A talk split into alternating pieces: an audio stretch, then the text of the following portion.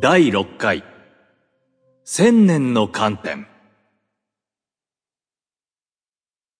最も簡単なのは人に聞きまくることだ。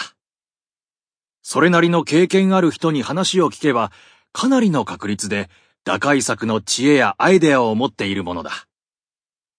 運が良ければ同様のトラブルをどのように回避したかを教えてもらえるかもしれない。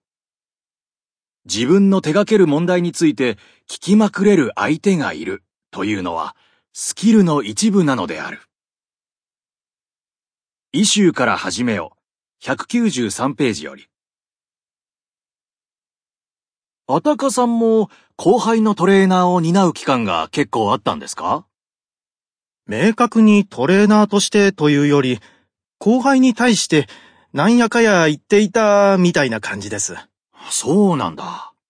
近くの席の子に、ちょこちょことか。へえ、どんなことを言ってたんですか？そんなの考えてもしょうがないよとか、そんなのやってるぐらいだったら、お茶でもしてきた方がいいんじゃない？みたいなことばっかり言ってた気がします。やっぱり、無駄な時間を使うなと。ええ。マッキンゼー時代を知る知人からは、オフィスの中でも異様な存在感をお持ちだったと。誰です？廊下なんかでばったりやって、今やっているプロジェクトとか仕事のことを話すと、違うんじゃないみたいに短時間でズタズタに引き裂いて去っていくとか。そうでしたかね。もちろん引き裂くだけでなくて、同時に代案を提示してるんだと思うんですが。でも、それってあの会社の伝統なんです。僕も上司に同じことをやられてましたから。引き裂かれた若手同士で、あたかさんにあんなことを言われた、みたいに話し合う学びの場が生まれてそうですね。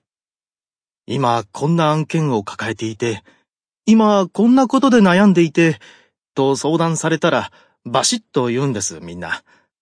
誰々の話も聞いた方がいい、とか。伝承アブルだと思ってるからこそできることでもありますよね。そんな社風の中で、えなぜか先輩たちに妙に可愛がられて育ったので、その恩を返すような気持ちで、せっせと。引き裂いてた。愛情表現です。その辺、マッキンゼイらしさの一つなんでしょうかね。だと思います。マッキンゼイカンパニーという会社は、経済学教授のジェームズ・オー・マッキンゼイが創設したんですが、その他にも会社を大きく成長させた人がいて。マービン・バウアーさんでしたっけ？そう、そうです。僕が入社した頃、マービンはまだピンピンしてたんです。100歳まで生きたんですけど。なんか、面白い人だったみたいですね。新しく入った社員たちを一箇所に集めて、みんなでエンジンを組んで、We are family みたいな。そこから始まるんだ。血の結束なんです。マフィアみたいに。いや、そのことはすっごく感じますね。だって、マッキンゼーを卒業した人たちのネットワークってものすごいじゃないですか。へえ。その、チリジリになっても成り立つ組織、家境のネットワークみたいな感じ？そういうところはあります。はあ、そうですか。マービンさん100歳まで。ええあ、ちなみに僕は1000歳まで生きると公言してまして。素晴らしい。僕の師匠は200歳と言ってるんですけど、ずいぶん負けてるなあ、そうですか？あなんか200年だと、まだ時代が似てるような気がするんです。そうか。千年も経てばさすがに時代は全然違いますね。だいたい今から千年前って言うと、源氏物語の時代ですから。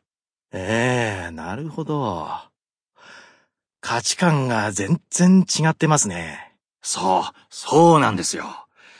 今の常識に照らして、源氏物語を道徳的にどうなんだとかっていうことがありますけど、仮に GDP みたいな指標で比べたら、当時の貴族って現代の庶民以下じゃないですか。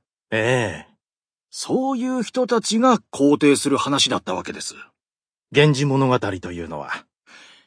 つまり、人の本性のある部分は、源氏物語を肯定する側にあるわけですよ。